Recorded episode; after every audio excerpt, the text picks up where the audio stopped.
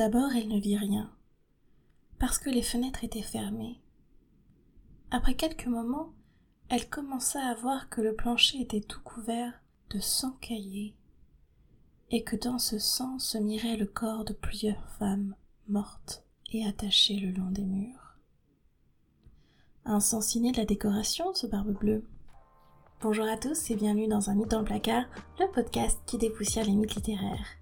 Et bienvenue surtout dans cette saison 2, enfin, on change de thème. Bon, fait pas un grand écart, hein, on va pas trop trop loin non plus. Mais on change quand même de, de, thème et de conte. On dit au revoir à la belle et la bête et on dit bonjour au terrible Barbe Bleue. Barbe Bleue, c'est un de mes contes préférés. Je le trouve sombre à souhait et j'aime particulièrement une de ses réécritures que nous étudierons plus tard dans le podcast, qui est celle d'Angela Carter, à savoir The Bloody Chamber, la chambre écarlate, la chambre sanglante, qui est absolument incroyable. Mais aujourd'hui, on va commencer par parler de Perrault. Pourquoi commencer par Perrault et ne pas commencer par les origines du conte? Eh bien tout simplement parce que les origines de la Barbe Bleue sont beaucoup moins factuelles et beaucoup moins claires que celles de La Belle et la Bête. Avec La Belle et la Bête, c'était simple, on avait une histoire écrite pour commencer, c'était celle d'Amour et écrite par Apulée au deuxième siècle après Jésus-Christ. Là, les origines de la Barbe Bleue sont quand même assez floues. Pendant longtemps, on a cru que c'était Gilles de Rais, mais en fait non. Enfin voilà, il y a énormément de mythes qui entourent la Barbe Bleue, et il faudra parler de ça dans un autre épisode qui sera celui, non pas la semaine de suivant, mais celui d'après, puisque nous allons avoir deux épisodes consacrés à Perrault. En effet, j'ai voulu faire deux épisodes parce que le texte de Perrault est le texte le plus emblématique euh, du mythe littéraire qu'est celui de la Barbe Bleue. Il me paraissait donc essentiel de bien étudier le mythe, de bien étudier le conte, et donc de lui consacrer un peu plus de temps. Sachez que euh, je vais essayer de faire des épisodes plus courts pour euh, cette nouvelle saison. Il y en aura plus puisque vous allez avoir deux épisodes par mois d'un, mais ils seront plus courts pour vous permettre de les écouter peut-être un peu plus facilement que ce que je faisais jusqu'alors. J'ai dit j'allais essayer. Je ne promets rien. J'ai tendance à être bavarde. Ceci est un exemple. Bref, on va donc commencer par la version de Perrault. Je vais vous parler de Charles Perrault, mais je vais aussi vous parler d'autres auteurs et autrices de contes de fées du XVIIe siècle qui comptent énormément. Charles Perrault a une renommée internationale. Tout le monde le connaît, ses contes ont été adaptés partout dans le monde, y compris par les studios Disney. C'est un auteur essentiel à la littérature jeunesse et plus précisément aux contes de fées. Néanmoins, c'est nous qui avons fait de Charles Perrault ce qu'il est aujourd'hui. Parce que on a décidé graduellement, alors quand je dis c'est nous, c'est pas nous, euh, Maintenant, hein, ça peut être ceux du passé. Mais en tout cas, il a été décidé à un moment que d'autres auteurs, et notamment autrices, compteraient moins que Charles Perrault, et je pense à Madame Donois, on va en reparler, alors que ces auteurs et autrices ont tout autant contribué à l'apparition écrite du conte de fées. Mais bref, on va en reparler un peu plus. Il y aura donc comme d'habitude une biographie, puis un résumé, et dans cette partie, on va étudier les personnages qui peuplent le conte de Charles.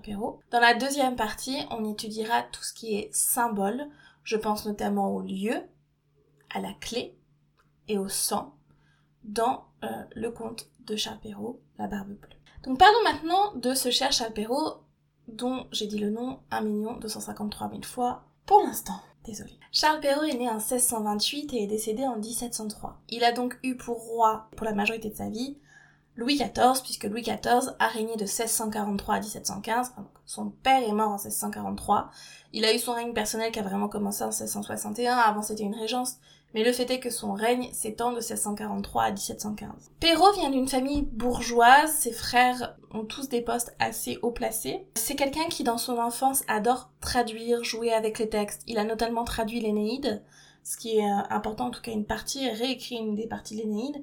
C'est important parce qu'il cite l'Énéide dans Barbe Bleue et on va voir ça un peu plus tard. Il travaille pour le gouvernement de Louis XIV puisque Colbert l'a chargé de la politique artistique et littéraire du pays. C'est donc quelqu'un qui forcément va avoir une attitude un peu biaisée quant au gouvernement et qui va se servir de ces textes pour faire une propagande du gouvernement. Mais ça, on va en reparler ensuite. Il a énormément publié Perrault hein, par rapport à ce qu'on pense. Il a traduit, il a écrit, pas forcément publié, mais écrit, il a remanié, il a réécrit.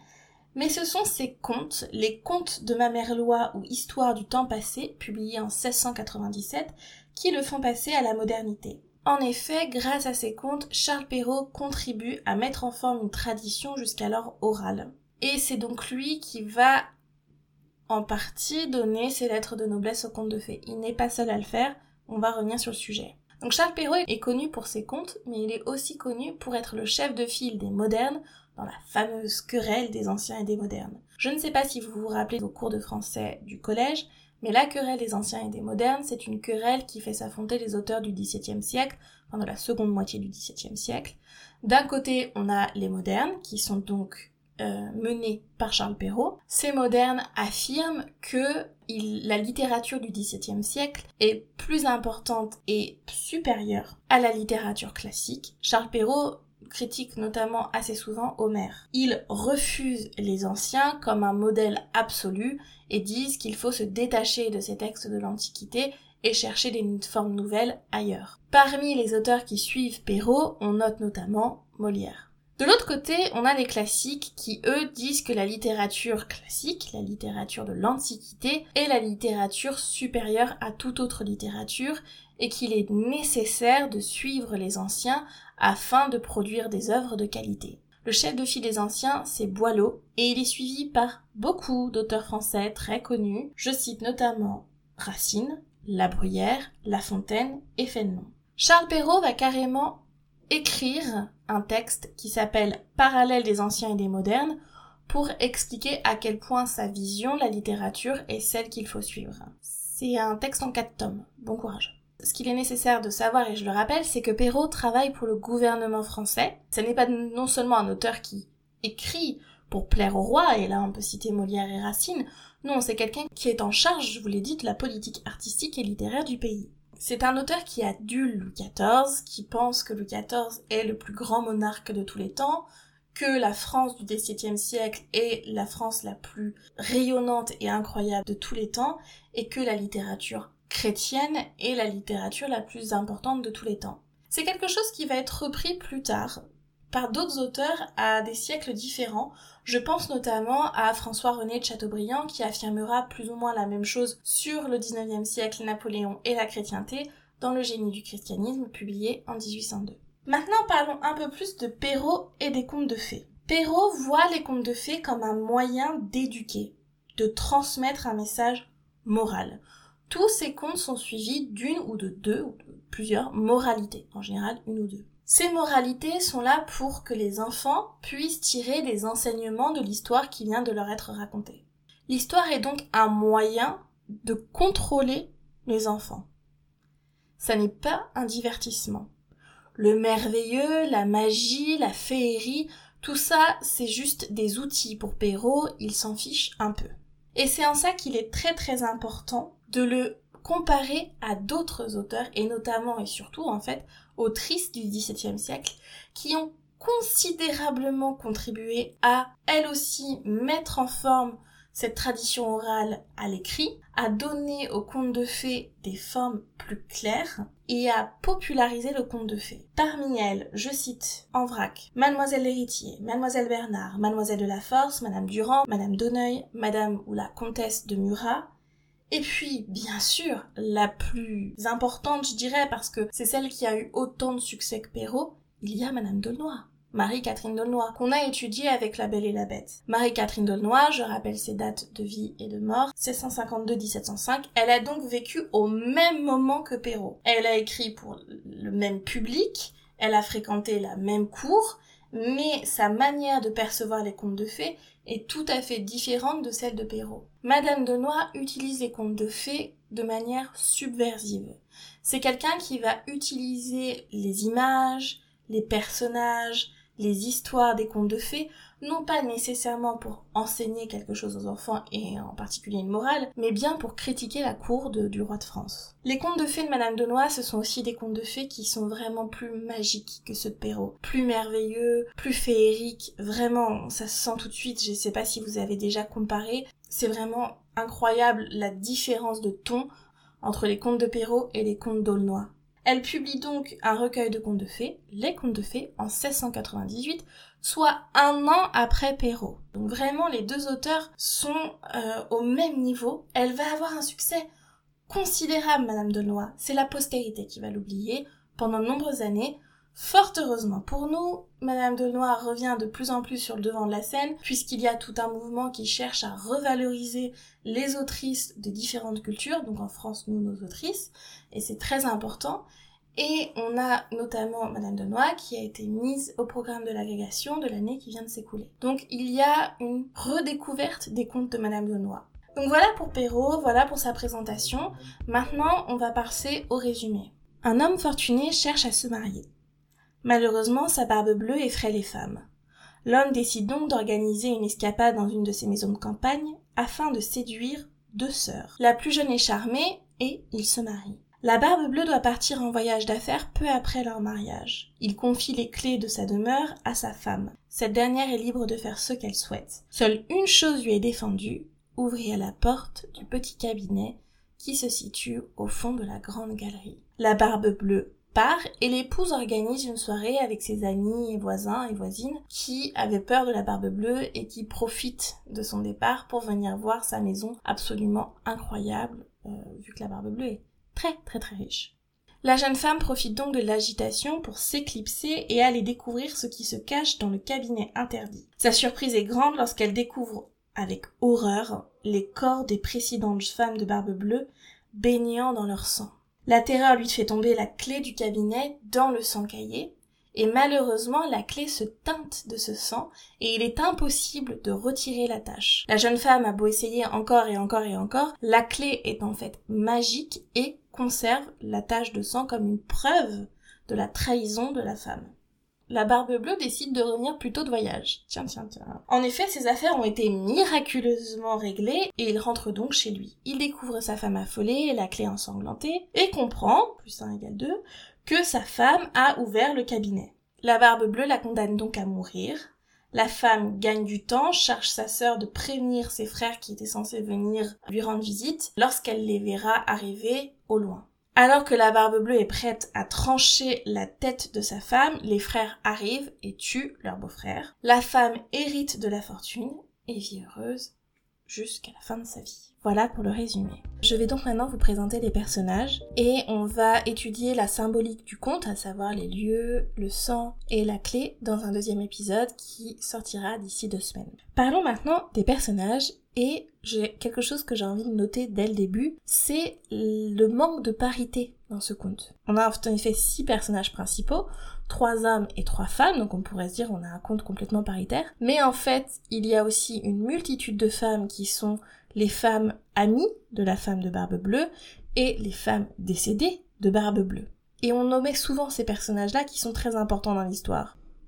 Donc il y a une idée que les hommes, qui sont eux pour le coup des personnages un peu plus complets, un peu plus décrits, avec une, identité plus claire, ce sont eux qui vont structurer le conte, ce sont eux qui vont constituer les jalons les plus importants du conte, avec un personnage féminin extrêmement important, la femme de barbe bleue, puis dans un deuxième temps, la sœur de la femme de barbe bleue. Donc déjà ça c'est assez intéressant à garder à l'esprit pendant que je vais vous parler de tous les personnages un à un. Et on va commencer avec le personnage éponyme, Barbe Bleue. Il était une fois un homme qui avait de belles maisons à la ville et à la campagne, de la vaisselle d'or et d'argent, des meubles en broderie et des carrosses tout dorés. Mais, par malheur, cet homme avait la barbe bleue. Cela le rendait si laid et si terrible qu'il n'était ni femme ni fille qui ne s'enfuit de devant lui. Ce qui est essentiel de préciser, c'est que la barbe bleue est le nom du comte de Perrault. Ça n'est pas barbe bleue, c'est la barbe bleue. Barbe bleue devient un nom commun, un substantif, pour désigner peut-être un type d'homme et non un homme en particulier. Barbe bleue incarnerait les valeurs des siècles passés, des valeurs viriles, des valeurs masculines et surtout des valeurs dépassé et cruel, d'après la moralité de Charles Perrault, surtout dépassé. C'est pas lui qui dit qu'il est cruel, hein, mais en tout cas dépassé. Barbe bleue est désignée donc par sa barbe qui est censée être bleue. On peut le prendre littéralement. Il peut s'agir d'une barbe complètement bleue, mais il peut aussi s'agir d'une barbe noire, tout à fait noire. Normalement, dans les barbes brunes des hommes, on trouve souvent des poils roux, euh, ou euh, des poils blancs, ou que sais-je, ou gris. Il peut y avoir des barbes rousses, il peut y avoir des barbes blondes, mais on n'avait pas l'habitude d'une barbe extrêmement noire, extrêmement foncée. Et donc c'est aussi peut-être ça la barbe bleue, que cette barbe qui fait très peur parce que c'est une barbe qui absorbe la lumière. La barbe, c'est aussi un des aspects physiques qui caractérise les hommes. Ainsi, Molière, dans l'école des femmes, écrit Votre sexe n'est là que pour la dépendance, du côté de la barbe est la toute-puissance. La barbe, c'est donc le symbole de la virilité, de la masculinité, mais aussi de la puissance, du pouvoir. Quand Perrault décrit son personnage principal comme un homme avec une barbe, mais en plus comme un homme essentiellement défini par sa barbe et avec une barbe particulière, il lui donne un pouvoir et une puissance inégalables et inégalés.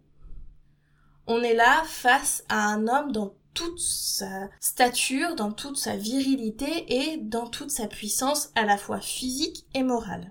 Donc c'est pas anodin. Barbe bleue représente le mari possessif, le mari méfiant. Il représente aussi un homme cruel, sadique, et dans le contrôle. C'est aussi d'une certaine manière l'ogre qui fait peur aux enfants. Et on verra avec sa femme qu'il y a une grande infantilisation de la femme de Barbe Bleue. Ainsi, je vais vous lire un extrait où Barbe Bleue retrouve sa femme après son soi-disant voyage. Et dans ce, dans leur échange, on voit que Barbe Bleue sait pertinemment ce qui s'est passé, mais qu'il ne dit pas à la femme pour que ce soit elle qui l'avoue et qu'il la regarde donc effrayée, trembler, souffrir en sachant ce qui se passe et il jubile, plus ou moins, de savoir qu'elle a, qu'elle a fauté et de savoir quel sort il lui réserve. Elle sait qu'elle va mourir, lui aussi, mais quand elle espère un geste de sa part, un geste d'amour, il lui nie ce geste, il lui retire ce droit. Voilà, c'est quand même clair, hein. franchement, euh, je trouve ça, mais euh, c'est terrible, c'est terrible pour euh, pour la, la, la jeune femme, enfin, c'est vraiment horrible. Donc Barbe Bleue, c'est censé être, d'après la moralité, euh, la seconde moralité écrite par Perrault à la fin du conte, c'est censé être un homme des temps passés, hein. il est censé ne plus exister, les femmes sont censées avoir plus de pouvoir au XVIIe siècle, en tout cas la fin du XVIIe siècle, toute toute fin, hein. ça a été publié en 1697, et elles sont même censées un peu diriger le foyer. Bon. On est en 2022, je vais, je vais même pas vous faire le détail de ce qui se passe pour les femmes sur cette planète, mais je pense que vous et moi savons que ce n'est pas vrai. Bref, c'est un autre sujet. Ensuite, on a l'épouse de Barbe Bleue. Ce qui est très intéressant, c'est qu'elle n'a pas de nom. Elle est complètement dépourvue d'identité. Et ça, c'est quelque chose de très fort, je trouve, chez Perrault, c'est que tout de suite, cette femme, on sait que c'est un nombre. Elle va aller dans le cabinet, et de la même manière, ces femmes qui sont dans le cabinet n'ont aucune identité. Personne ne sait qui c'est. Personne n'a cherché à les retrouver. On sait dès le début du conte, et vous avez entendu l'extrait, que ces femmes ont disparu et que ça fait un peu peur, mais personne ne sait qui sont ces femmes, et personne ne sait où sont ces femmes, et personne ne se pose la question. Il y a donc une espèce de déshumanisation de la femme de barbe bleue. Elle est un objet, elle est une nouvelle conquête pour Barbe Bleue, mais on ne s'embête même pas à l'appeler par son nom parce qu'on sait déjà qu'elle va pas faire long feu. Donc cette femme dépossédée de son identité, c'est quand même la femme qui dès le début décide de faire fi des apparences et va s'attacher à la barbe bleue pour son caractère, parce qu'elle lui fait passer des bons moments. Il la divertit, il la ravit, il lui ravit les sens, il, il essaye de la, de la, l'enchanter, il essaye de lui faire passer des bons moments, c'est comme ça qu'il la séduit. Comme une enfant. Il y a vraiment une idée de, on lui a fait plaisir, on lui a fait des cadeaux, on a fait une fête, et donc du coup c'est bon, elle est séduite. C'est même pas ses richesses qui l'attirent au début, parce qu'il est riche dès le début. Non, ce qui l'attire, c'est ce côté où il s'occupe d'elle. Donc ce travail de faire fi des apparences, c'est ce que la belle va mettre beaucoup plus de temps à faire. Eh bien, la jeune femme, la femme de, Barbe Bleue, elle le fait dès le début, elle décide de l'épouser et de faire fi de cette barbe qui lui faisait si peur. Elle est dépourvue de son identité, mais elle n'est pas sans nous rappeler un autre personnage, puisque la femme de Barbe Bleue est caractérisée par sa curiosité. Elle va dans ce sens nous rappeler même deux personnages. Le premier personnage est donc Psyché, qui ouvre la boîte que Vénus lui a donnée, par curiosité et par vanité. Le second personnage qui cherche à tout prix à avoir la connaissance, alors qu'on l'a prévenu qu'elle ne devait pas l'avoir, et qui va désobéir à son père et à son mari, c'est bien sûr Ève. Ève désobéit à Dieu, qui est sa figure paternelle, et désobéit à son mari Adam, en allant cueillir et manger le fruit de l'arbre défendu, l'arbre de science, l'arbre de la connaissance. Eh bien, il se passe la même chose pour l'épouse de Barbe Bleue. Elle va à l'encontre des, des, instructions données par son mari, qui, on va le voir aussi, peut être un peu son père, pour aller découvrir ce qu'on lui cache. Elle veut avoir la connaissance totale de sa maison. Je le répète quand même, ce n'est pas quelqu'un qui est là par hasard, elle n'est pas invitée, c'est sa baraque. Et, elle veut juste savoir ce qui se trouve dans cette pièce. Pourquoi lui défend-on d'aller dans une des pièces de sa maison? Et pourquoi insiste-t-on comme ça autant? Donc elle y va.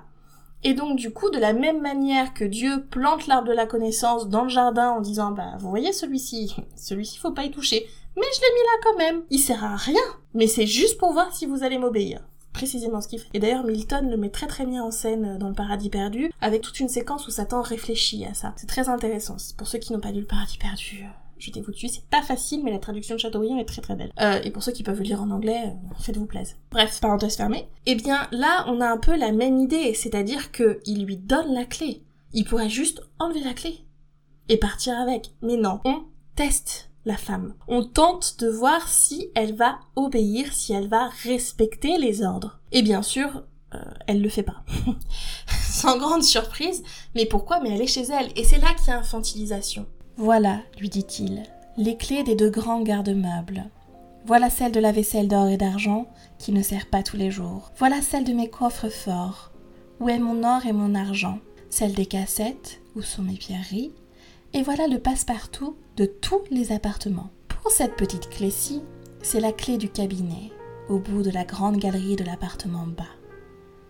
Ouvrez tout, allez partout. Mais pour ce petit cabinet, je vous défends d'y entrer, et je vous le défends de telle sorte que s'il vous arrive de l'ouvrir, il n'y a rien que vous ne deviez attendre de ma colère. Il lui laisse les clés et lui dit tu peux faire tout ce que tu veux avec l'argent, tu peux te servir de tout ce que tu veux, tu peux inviter tes copines, organiser une petite sauterie, y a pas de souci, tu peux les emmener en week-end, pas de problème. En revanche, tu n'iras pas dans une des pièces de notre maison. À quel moment? Elle est chez elle. Elle a épousé la barbe bleue. Certes, c'était sa maison avant, mais en l'épousant, elle a, elle obtient ce droit. Elle est chez elle. Et on lui défend. Et c'est un peu comme si papa s'en allait en laissant les clés de la maison. Et d'ailleurs, qu'est-ce qu'elle fait? Elle invite toutes ses amies, ses voisins, voisines, surtout on parle des voisines, et euh, qui viennent et qui viennent faire la fête. Et on a vraiment l'impression d'une ado à qui on a laissé les clés de la maison et on a laissé les clés de la voiture et on lui a dit surtout tu prends pas la voiture vous pouvez être sûr que la première chose qu'elle va essayer de faire, c'est de prendre la voiture. Et ben là, il y a la même chose. Il y a un côté de tester l'obéissance de l'enfant, sauf que c'est sa femme, c'est pas un enfant. Et donc, il y a vraiment une infantilisation de l'épouse de Barbe Bleue. Donc voilà pour cette femme qui représente plus ou moins beaucoup de femmes de la littérature et on le verra au fur et à mesure de nos analyses. Ce qui est très très intéressant, c'est ce que Carter va faire avec ces femmes. Elle va leur redonner une identité et on va le voir y compris aux femmes décédées de Barbe Bleue. Et ça, je trouve ça euh, génial, tout ce travail qu'elle fait. Cette version est incroyable. Bref. Puis on a la sœur de l'épouse de Barbe Bleue. Sœur qui est prénommée Anne, ce qui est une référence à l'Énéide, je vous l'ai dit. Perrault a réécrit une partie de l'Énéide en vers burlesque, et euh, dans, dans l'Énéide, il y a cette phrase Anne, ma sœur Anne. Et donc du coup, c'est peut-être pour ça qu'elle, elle a le droit à un nom, contrairement à l'autre. Et puis aussi parce que la sœur Anne n'incarne pas vraiment quelque chose de précis, un archétype ou un stéréotype. Elle est juste là comme un moyen de gagner du temps et aussi comme un outil du conte, mais ça on le verra dans l'épisode des origines, à savoir comment on transforme un conte oral en un conte écrit. Et du coup, la sœur Anne est nommée, sa présence est extrêmement fortuite et étrange, on sait pas trop ce qu'elle fait là, mais elle est là et elle va juste servir à faire le lien entre la sœur et les frères. C'est un messager. Dieu sait ce qu'elle fait dans cette baraque, mais elle est là. Et puis ensuite, on a les frères, bien sûr, donc les deux frères qui sont présentés non pas par leur identité propre, mais par leur identité professionnels, puisqu'on dit que l'un des deux est dragon et l'autre mousquetaire, donc ce sont deux soldats, deux hommes d'armes qui viennent sauver leur sœur, puisque ce sont eux qui tuent la barbe bleue. Donc les frères sont pas très présents dans le texte, mais leur présence est très importante puisqu'on les attend, qu'il y a un effet de suspense, d'attente avec toutes les répétitions. Et ils tuent la barbe bleue, donc ils prennent une place considérable puisque ce sont eux les sauveurs. C'est eux qui viennent libérer leur sœur du joug de la barbe bleue. Ensuite on a la mère. Elle est présentée au début, c'est celle qui va accepter le fait que Barbe Bleue veuille bien épouser euh, une, de ses, deux filles. Euh, elle doit choisir laquelle. Voilà, elle est pas très présente, on sait juste que c'est une dame de qualité, donc ça veut dire une dame noble, aristocrate, probablement veuve, c'est tout ce qu'on sait. Et puis, il y a les amis. Alors les amies, elles sont là, elles sont frivoles. On a l'impression vraiment d'ados, hein, de petites filles laissées ensemble. Elles font écho peut-être aux précieuses de Molière. Molière qui écrit à la même époque que Perrault, hein, je le rappelle eh bien on a l'impression un peu de voir ces précieuses qui viennent dès que la barbe bleue est partie pour euh, voir les richesses qui euh, sont absolument euh, en pamoison devant les vaisselles d'or et d'argent, les tissus de brocart, voilà, elles sont elles sont là pour pour le paraître, elles sont là pour pour profiter, jalouser, envier, enfin voilà. Donc elles sont pas très positives et je trouve évidemment qu'elles ne donnent pas une très très bonne image des femmes. Et puis on a les femmes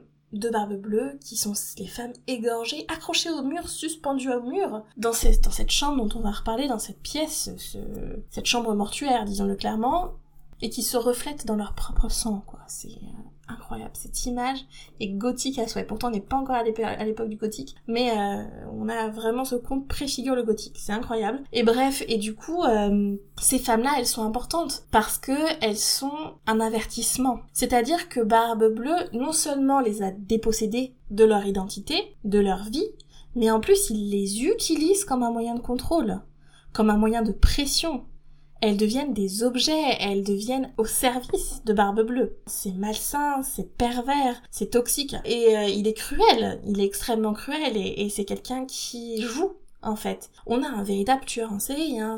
Barbe Bleue, c'est un tueur en série. Il est là, il repère sûrement des jeunes femmes à chaque fois un peu fragiles, et voilà. Ces femmes sont là, et elles sont là comme des fantômes, comme quelque chose qui hante, comme quelque chose qui vient rappeler aux femmes pourquoi elles doivent être obéissantes et pourquoi la curiosité est un vilain défaut.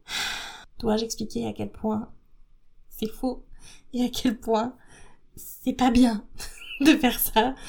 Je, je, pense pas, je pense que voilà, ça, ça parle de soi-même. Donc voilà pour les personnages et euh, on va parler maintenant un peu plus de d'eux dans leur globalité. On a donc une dominante masculine dans ce conte puisque Barbe Bleue est le héros du, enfin est le personnage principal du conte puisque c'est lui qui rythme le conte. On attend qu'il parte, on attend qu'il revienne, on attend qu'il sanctionne, on attend qu'il séduise au début. Enfin voilà, sa présence est toujours là, menaçante, planante puisque elle est dans l'avertissement euh, quand on quand on a la porte de ce cabinet qui s'ouvre et les femmes mortes qui apparaissent. On sait qu'il y a Barbe Bleue quelque part là-dedans, mais on sait pas comment il va réapparaître. Bref, Barbe Bleue est omniprésent. C'est la peur, c'est la terreur, c'est euh, la sanction. C'est le manque de liberté aussi, c'est la dépossession. Ça, c'est un des paramètres de, de cette masculinité extrêmement présente dans le conte. Et puis on a les deux frères qui ne sont pas là de tout le compte, mais qui, quand ils sont là, sont extrêmement attendus. Là encore, leur absence devient présence, hein, comme avec Barbe Bleue, et qui, quand ils arrivent, ont un rôle extrêmement important, puisque ce sont eux qui libèrent leur sœur d'un sort peu enviable. Donc voilà, et puis on a toutes ces autres femmes. Elles sont multiples, elles sont nombreuses, et pour autant, elles n'ont pas vraiment voix au chapitre. La sœur prévient, la jeune femme attend, la jeune femme supplie, mais ses supplications ne sont pas entendues, même la barbe bleue trouve ça plutôt amusant. Il y a un côté euh, narcissique là-dedans. Il est là, il la regarde la supplier, il la regarde à genoux, et il en tire un plaisir, il en tire quelque chose de profitable. Et puis, il y a euh, tous ces personnages qui peuplent la vie de la barbe bleue et de cette jeune fille, mais qui n'agissent pas, qui n'aident pas, qui ne préviennent pas, on pourrait penser que les voisins voisines auraient dû dire à cette jeune femme Fais très attention, on ne sait pas où sont les autres, protège-toi. Pas du tout, elles viennent et elles regardent les richesses. On aurait pu penser que la mère aurait aussi essayé de protéger sa fille contre un homme aussi flippant. Non, pas du tout elle la laisse y aller. Et cette jeune fille, elle se retrouve seule, si ce n'est euh, la présence de sa sœur, et encore la présence de sa sœur est très très importante dans le conte, mais c'est parce que la jeune fille lui donne cette place et lui donne ce rôle. La, la sœur ne prenait pas de rôle de protection dans le conte. Pourtant, c'est l'aînée. Donc c'est assez intéressant de voir que cette jeune fille, au final, se retrouve seule, et que si c'est pas elle qui orchestre son propre sauvetage à travers euh, l'aide de sa sœur et de ses frères, elle se retrouve morte. Et donc en fait, la conclusion c'est que cette jeune femme qui paraissait si dépossédée, je le redis, hein, parce que c'est vraiment important, mais qui paraissait si transparente, insipide, qui paraissait ne pas avoir vraiment de pouvoir, on se rend compte en fait que c'est elle qui arrive à se défendre elle-même en fait. Elle ment, elle essaye de, de se protéger, euh, elle essaye de supplier, elle gagne du temps, elle invente des stratagèmes pour pouvoir faire en sorte que ses frères arrivent, soient prévenus, se hâtent. Euh, à la fin, c'est elle qui hérite hein, de toute la fortune. Elle devient puissante en fait. Elle prend la puissance de son mari. Donc cette femme qui semble n'avoir pas beaucoup de pouvoir en a en fait tellement dans ce conte. Mais il faut le lire ainsi. Or, ce n'est pas ce que fait Perrault, puisque Perrault nous livre deux moralités dont on va parler tout de suite et je vais vous les lire.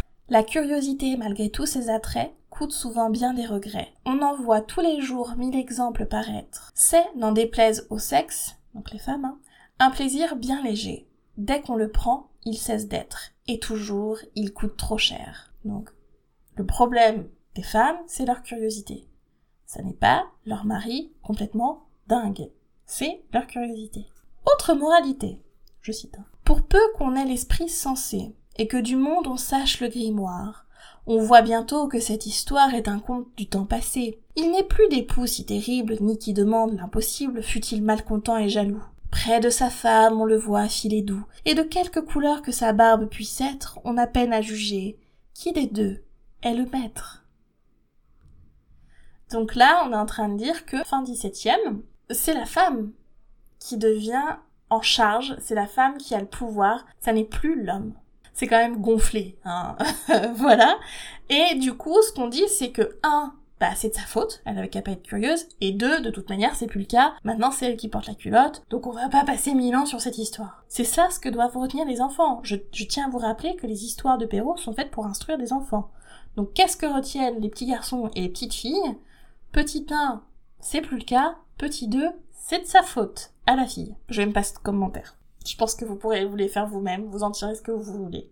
Mais voilà, du coup, ce sont les deux moralités que Charles met en avant. C'est ça qu'il veut mettre en avant dans son conte, c'est ça les, les enseignements qu'on doit retenir de la barbe bleue je, suis pas forcément d'accord.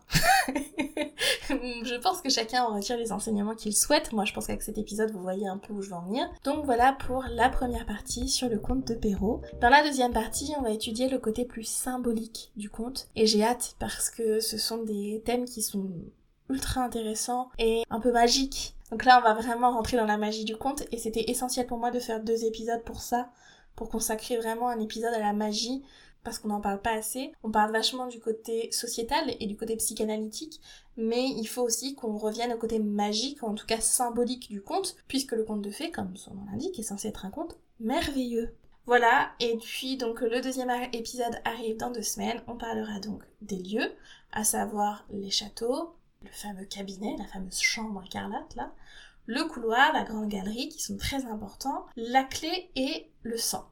Le sang en tant que miroir quelle image incroyable. Bref, j'espère que vous serez au rendez-vous, que ce premier épisode de la deuxième saison d'Hermite dans le placard vous a plu. Comme d'habitude, je vous attends sur les réseaux sociaux, dans vos commentaires, dans vos likes, dans vos messages euh, privés. Je vraiment, je en gros, euh, n'hésitez pas, voilà. Euh, je vous remets le lien de ma page Tipeee si vous voulez aller faire un tour, mais il n'y a pas d'obligation, évidemment. Et puis, si vous le souhaitez, j'aimerais bien savoir, ouais, si vous souhaitez aussi que je vous fasse des documents avec euh, des articles à lire sur le sujet, avec voilà, des, des références d'édition, pourquoi pas, de comptes. Voilà. Allez, j'arrête de blabater, je vous laisse, je vous souhaite une excellente journée, ou soirée, ou matinée, et je vous dis à très vite. Bisous